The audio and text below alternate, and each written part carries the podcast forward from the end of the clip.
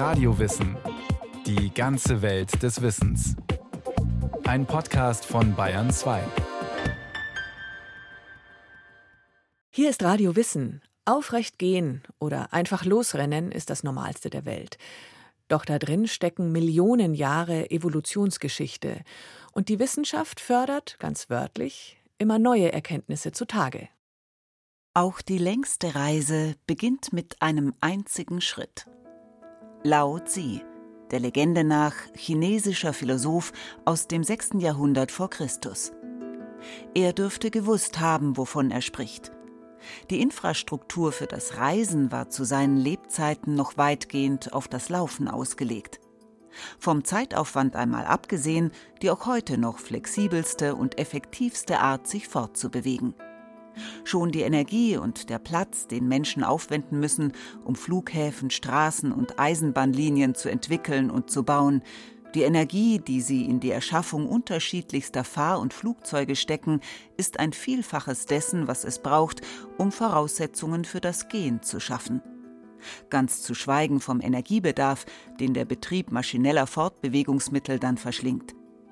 Höchste Zeit, sich wieder mehr mit dem Laufen auseinanderzusetzen. Angesichts des technischen Fortschritts bei aller Art von Vehikeln zur Fortbewegung ist es verwunderlich, wie wenig die Menschheit über das Laufen weiß. Schließlich ist es die Art voranzukommen, die maßgeblich den menschlichen Körper und Stoffwechsel geformt hat, kurz uns zu dem gemacht hat, was wir sind. Geniale Läufer. Das menschliche Gen ist so komplex, wird niemals durch ein reines, modellhaftes, roboterartiges Gen ersetzt werden können. Es gibt Leute, die sagen, das menschliche Gen ist ein permanentes Verhindern des Fallens, des Stürzens. Ja. Warum das so ist, weiß man nicht, aber es ist tatsächlich so, dass wir den Körperschwerpunkt nicht praktisch in Linie haben, sondern so ein bisschen nach vorne haben und wir eigentlich immer dem hinterherlaufen. Dr. Roman Schnieb, Leiter der Forschungsgruppe Stand- und Gangregulation an der Ludwig-Maximilians-Universität in München. Er versucht mit seinem Team herauszufinden, welche Rückschlüsse sich aus der Art, wie ein Mensch geht, auf seine Person ziehen lassen. Gang ist individuell. Jeder Mensch hat, wenn man so will, eine eigene Gangsignatur. Es wird genutzt, um Individuen zu erkennen, besser als Gesichtserkennung weil das mit irgendwelchen Mützen in öffentlichen Räumen verhindert werden kann, kann man über das Gangmuster wirklich Individuen wiedererkennen. Das Gangmuster sagt ganz viel aus. Vom Geschlecht über den sozialen Status bis hin zur momentanen Stimmung verraten wir viel über uns, wenn wir nur ein paar Schritte tun. Und jeder, der einmal aufgefordert wurde, auf einer Bühne ganz normal zu gehen, weiß, wie schwer es ist, sich beim Gehen zu verstellen. Der Grund? Das Bewusstsein hat normalerweise einen sehr geringen Anteil an der Steuerung des Ganges. Vielmehr werden die Bewegungen beim Laufen hauptsächlich von neuronalen Netzwerken im Rückenmark, also außerhalb des Gehirns, gesteuert, wie Dr. Schnieb erklärt. Da wurde den Katzen die Bahn zwischen Gehirn und Rückenmark durchtrennt. Und trotzdem können diese Katzen, wenn man sie auf ein Laufband stellt, gehen. Und wenn das Laufband jetzt schneller geht, dann fängt die Katze an auf einmal zu trotten und dann irgendwann zu galoppieren. Das heißt also, allein die Rückmeldung über die Pfoten und der Kreislauf zwischen den Extremitäten und dem Rückenmark ohne Steuerung von oben ist bei der Katze in den Versuchen ausreichend, dass Gen initiiert wird. Und das bedeutet, unsere basalen Muster der Fortbewegung, des Schreitens, die sind spinal abgelegt. Das ist für die Tiere, für den Vierfüßlergang ist das sehr gut gezeigt. Bei den Menschen ist der letztliche Nachweis noch nicht geführt, aber es gibt mehr Hinweise, dass auch wir ein spinales Lokomotionszentrum, wie wir das nennen, haben. Es gibt mehr Beweise dafür als dagegen. Das wenige an Steuerung der Gangbewegungen, das vom Gehirn kommt, findet weitgehend im Unterbewusstsein statt. So denkt niemand, der es eilig hat, bewusst nach, wie die Beine schneller bewegt werden müssen. Man schaut auf die Uhr oder denkt an einen abfahrenden Bus und das Gehirn startet ein flotteres Bewegungsprogramm. Wie sehr unsere Gangmuster durch das Unterbewusstsein beeinflusst werden, lässt sich beobachten, wenn Paare zusammen spazieren gehen oder flanieren. Es gibt sogar ganz interessante Untersuchungen, dass wenn zwei Partner miteinander gehen und sie geben sich die Hand, dann wird das Gehen synchronisiert. Es gibt dann praktisch ein gemeinsames Gehen des Paares und wenn die die Hand wieder loslassen, geht es wieder in ein individuelles Muster. Das heißt, prinzipiell hat jeder Mensch ein eigenes Gangmuster, was er moduliert, je nach Stimmung und ein bisschen auch Umstände natürlich. Dass die Gangmuster nicht im Bewusstsein angelegt, sondern zu großen Teilen als Reflexe im Rückenmark abgespeichert sind, hat durchaus seinen Sinn. Wer auf der Flucht vor einer Bedrohung zu viel nachdenken muss oder bei der Jagd jeden Schritt planen und bewusst ausführen muss, hat kaum Aussicht auf einen langfristigen Platz in der Evolution. Vor allem, wenn er wie der Mensch dabei auch noch das Gleichgewicht auf zwei Beinen halten muss. Allein pro Fuß müssen dafür rund 30 Muskeln und Sehnen gesteuert werden, um mit 33 Gelenken, rund 100 Bändern und 26 Knochen auf einem beweglichen und trotzdem äußerst stabilen Fundament laufen zu können. Jede Unebenheit, jede noch so kleine Richtungsänderung erfordert ein neues Setting. In Dr. Roman Schniebs Ganglabor zeigt sich, wie schnell man aus dem Tritt gerät, wenn das Gehirn da auch noch bewusste Aufgaben lösen soll. Mal langlaufen? Ja, klar. Schuhe ausziehen, oder? Es ist alles hergerichtet. Ein Teppich ist mit Drucksensoren ausgestattet, die die Zahl, Heftigkeit und Position von Schritten registrieren können. Ich fand jetzt, Sie sind sehr bewusst eher etwas zögerlich gegangen. Mhm. Ja? Und jetzt gucken wir mal hier kurz die Geschwindigkeit. Die ist bei einem Meter und fünf Zentimeter pro Sekunde. Also ist noch völlig normal, aber eher so ein bisschen zögerlich gegangen. Und jetzt dasselbe noch einmal mit einer einfachen Kopfrechenaufgabe. Dr. Schniep ruft eine Zahl zu, von der man fortlaufend sieben abziehen soll. Ich sage Ihnen gleich nochmal eine neue Stadtzahl. Ja. Und zwar 120. Ähm, 113. Ähm, wow, das ist gar nicht so schlecht. 106.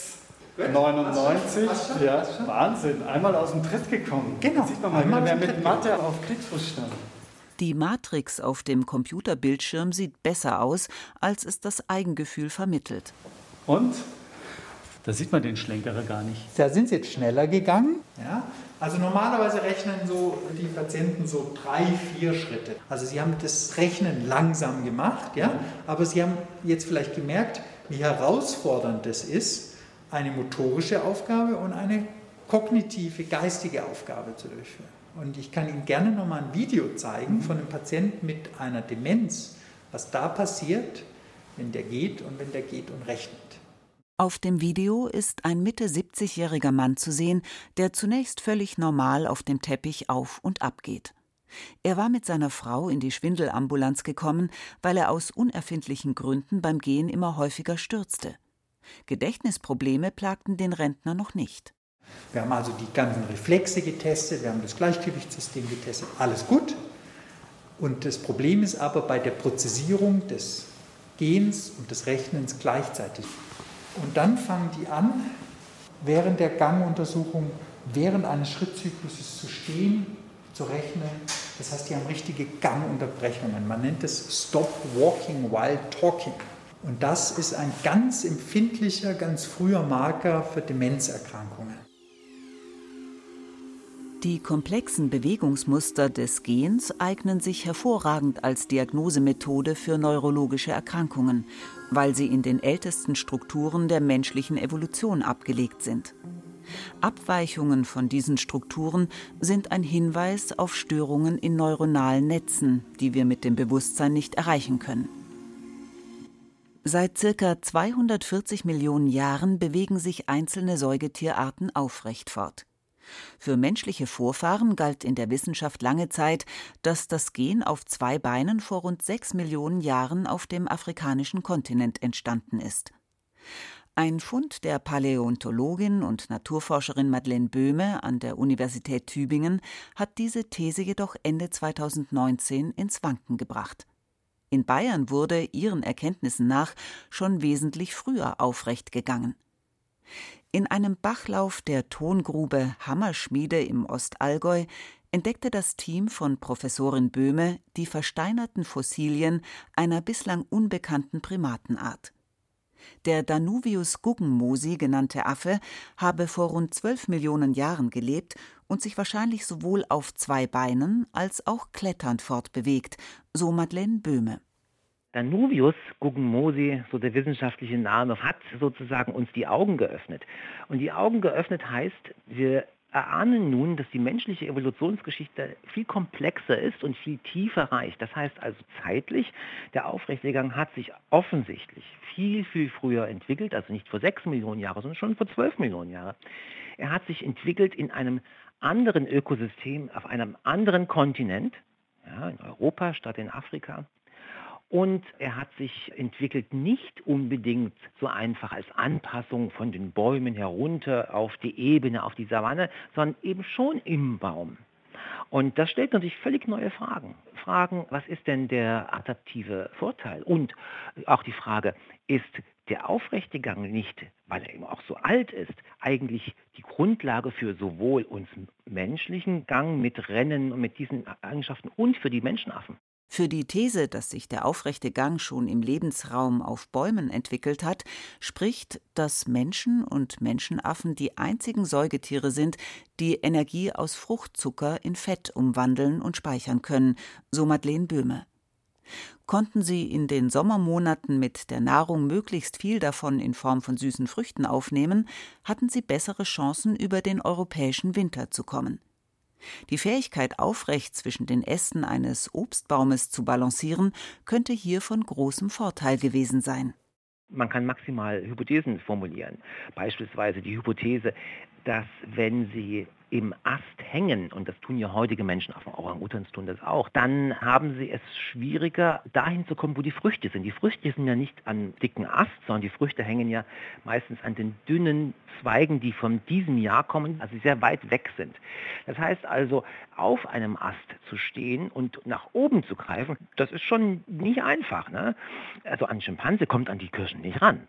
Ja, der kann zwar überall einen Baum hinklettern, aber an eine Kirsche kommt er de facto nicht ran. Aber das sind natürlich wirklich Spekulationen. Nur jetzt sind wir in der Lage, die Frage zu stellen und jetzt können wir gezielt vielleicht auch Versuche an lebenden Affen machen, um das zu testen. Und das ist der Wert solcher Funde, dass wir unsere Augen neu öffnen und neue Fragen stellen. Demnach könnte der gebückte Vierfüßlergang von Affen eben nicht, wie auf dem berühmten Schaubild aus dem Biologieunterricht, die Vorstufe zum aufrechten Gehen gewesen sein, sondern sich aus der Fähigkeit, auf Ästen aufrecht zu balancieren, anders weiterentwickelt haben als beim Menschen, weil es für Affen günstiger war.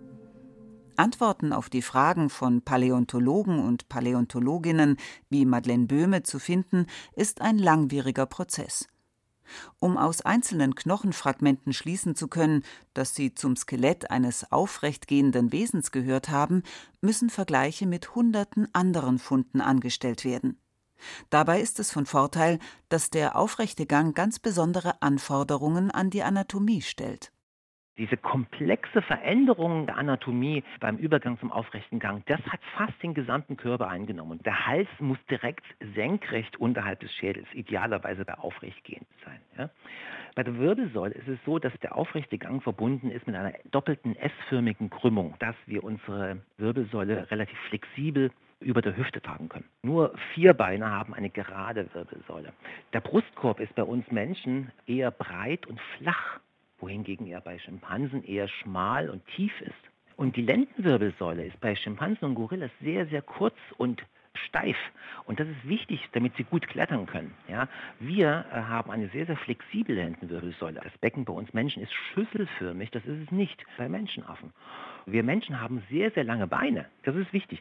Ist ja klar, ne? wenn man dann effektiv laufen will, sollte man auch längere Beine haben. Wir haben einen Lauffuß und Menschenaffen haben einen Greiffuß. Hauptmerkmal für den aufrechten Gang ist außerdem, dass Organe, Gliedmaßen und die Form des Rumpfes ihr Gewicht auf einen Schwerpunkt des Körpers vereinen. So lässt er sich besser im Gleichgewicht halten. Ein flacher und breiter Brustkorb schwankt beim Gehen weniger weit vor und zurück. Die S-Form der Wirbelsäule verteilt das Gewicht der schweren Knochen und des Kopfes über den gesamten Körperquerschnitt und dämpft zudem die Kräfte von Erschütterungen in vertikaler Richtung ab. Und ein komplett im Kopf befindliches Gebiss ermöglicht eine gleichmäßig runde Kopfform über dem Schwerpunkt des Körpers. Aus der Form einzelner Schädel, Rippen oder Fußknochen lassen sich daher Rückschlüsse auf die Art ziehen, wie sich ein Wesen fortbewegen konnte und anhand der Datierung, wann sich diese Art verändert hat. Ein Knochenfund in Georgien legt laut Professorin Böhme zum Beispiel nahe, dass menschliche Vorfahren zwar schon seit zwölf Millionen Jahren aufrecht gehen konnten. Laufen oder Rennen gelang ihnen aber nach derzeitigem Wissensstand erst vor rund zwei Millionen Jahren. Und da sehen wir zum ersten Mal diese Verlängerung der Beine, also Oberschenkel und des Schienenbeins. Und insofern also, also eine wirkliche Anpassung, die den Menschen zum Läufer und vor allem der Mensch ist der beste Ausdauerläufer unter allen lebenden Säugetieren. Kein Pferd hat eine Chance gegen den Menschen, wenn die Strecke nur lang genug ist. 100 Kilometer. Ein 100 Kilometer schafft kein Pferd. Das bedeutet auch eine andere Versorgung mit Nährstoffen, also mit Sauerstoff beispielsweise oder eben mit verschiedensten Zuckern, die den Muskeln die Energie geben. Also das ist also nicht einfach nur so schnelles Laufen ergibt ein Rennen, sondern es ist eine völlig andere Bewegung, die miteinander nicht so viel zu tun haben, wie man das eigentlich glaubt. Auch die, äh, die Thermoregulation beispielsweise und weswegen wir nackt sind, wenn ich mal so sage. Wir sind auch das Säugetier, was am meisten schwitzt. Wissen Sie, mit dem Schwitzen kühlen wir unsere Oberfläche. Und dann haben wir diese kühlende Wirkung der Verdunstung. Also wir haben auch sehr viele Schweißdrüsen, wir Menschen. Menschenaffen beispielsweise haben das gar nicht, nicht in diesem Maße zumindest. Wie komplex das Thema Laufen wirklich ist, zeigt sich vor allem in den wenigen aufwendigen Versuchen von Menschen, das Konzept nachzubauen. Das erste weibliche Exemplar eines Laufroboters ist Lola, am Lehrstuhl für angewandte Mechanik der Technischen Universität München. Der Wert der metallenen Dame dürfte rund eine halbe Million Euro betragen. Die Entwicklungskosten dürften aber um einiges höher sein. Denn die Arbeitszeit der unzähligen Studenten und Studentinnen aus den Bereichen Maschinenbau, Elektrotechnik, Regelungstechnik, Informatik, Mathematik, Sportwissenschaft und Anatomie, die seit 1992 an Laufrobotern arbeiten, werden nicht gerechnet. Die Herausforderungen, Lola zum Laufen zu bringen, sind trotzdem noch beträchtlich, so Professor Daniel Rixen vom Lehrstuhl für angewandte Mechanik. Die größte Herausforderung, ich glaube, das ist das ganze Echtzeitprogrammieren. Das ist alles Echtzeit funktioniert, weil alle diese Kommunikation zwischen den Gelenken und Bordcomputer muss so schnell getaktet sein, dass die Lola sehr schnell reagieren kann. Weil obwohl die Lola langsam fällt, jede Zeit, die man verliert im Nachdenken, also im Berechnen oder in die Kommunikation der Daten, gibt uns weniger Möglichkeiten, um etwas nah zu regeln. 26 Gelenke oder wie die Konstrukteure sagen, Freiheitsgrade hat Lola. Jedes wird über Stellmotoren und Riemen geregelt. Auf Unebenheiten oder Hindernisse kann sie innerhalb einer Millisekunde reagieren und nachregeln. Die Reaktionszeit entspricht der eines gut trainierten Menschen. Dieser hat dafür aber im Vergleich 140 echte Gelenke und zusätzlich noch rund 70 elastische Knochenverbindungen, die dynamische Bewegungen in verschiedenste Richtungen ermöglichen. Nachteil Lolas Schritte benötigen einen wesentlich höheren Energieaufwand als die der menschlichen Vorbilder. Während Muskeln, Sehnen, Knochen und menschliches Bindegewebe mit jedem federnden Schritt auch Energie aufnehmen und gleich wieder abgeben können, muss Lola in jede Bewegung durchgehend Strom in ihre Stellmotoren schicken. Eine Batterie mit genügend Energie für einen längeren Spaziergang könnte sie nicht tragen und ist daher auf einen Stromanschluss angewiesen. Die Konstruktion mit ähnlich elastischen Materialien wie dem menschlichen Gewebe scheidet allerdings aus. Dann wird es super kompliziert, diese Lola so zu regeln und zu kontrollieren, dass sie dann auch macht, was man möchte. Weil die ganze Flexibilität spielt dann auch eine Rolle und wir können nicht alle Flexibilitäten jetzt auch noch regeln. Das heißt, wir sind einfach viel länger optimiert. Also die Lola ist jetzt, ich sag mal, zwölf Jahre alt. Wir sind schon Milliarden Jahre alt. Während der menschliche Körper über unzählige Sensoren verfügt, die die Position einzelner schwingender und federnder Körperteile mitteilen, verfügt Lola nur über vier Kontaktsensoren an den Füßen, Kraftsensoren an den Sprunggelenken und über ein kompliziertes Messsystem, das man als ihren Gleichgewichtssinn bezeichnen kann. Vor allem, dieses System wäre überfordert, wenn Lola beim Gehen zu sehr schwingen würde. Im Gegensatz zum System von Roboterdame Lola ist das menschliche System aus Fleisch und Blut relativ unempfindlich gegen Vibrationen und Schwingungen im eigenen Körper. Wären Lolas Bauteile so elastisch wie menschliches Gewebe, könnte ihr Gleichgewichtssinn die Kräfte durch die eigenen Schwingungen nicht von den für die Gleichgewichtsregulation tatsächlich wichtigen Kräfte auf ihren Körper unterscheiden. Ziel der Forschung in München ist, die Anatomie des Laufens besser zu verstehen und die Erkenntnisse sowie technischen Entwicklungen bei der Verbesserung von Prothesen für kranke und verletzte Menschen einzusetzen. Denn Laufen ist durch viele Evolutionsperioden hindurch zum festen Bestandteil des Menschseins geworden. Egal wie viele Fahr- und Flugzeuge die Menschheit noch entwickelt, so die Paläontologin und Naturforscherin Madeleine Böhme. Wenn man sich heute mal in den Stadtparks oder in den Wäldern um Städte umschaut, es wird ja gelaufen, was das Zeug hält. Und das kommt ja vielfach auch aus den Menschen selber. Und das ist für mich zum Beispiel so ein Hinweis, dass das Laufen Teil unserer Genetik ist und dass wir das nie aufgeben werden.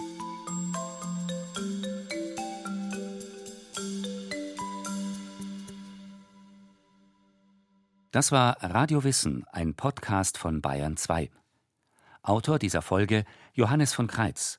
Gesprochen hat Rahel Comtes, Technik Gerhard Wichow, Regie führte Sabine Kienhöfer. Redaktion Matthias Eggert. Wenn Sie keine Folge mehr verpassen wollen, abonnieren Sie Radio Wissen unter bayern2.de slash podcast und überall, wo es Podcasts gibt.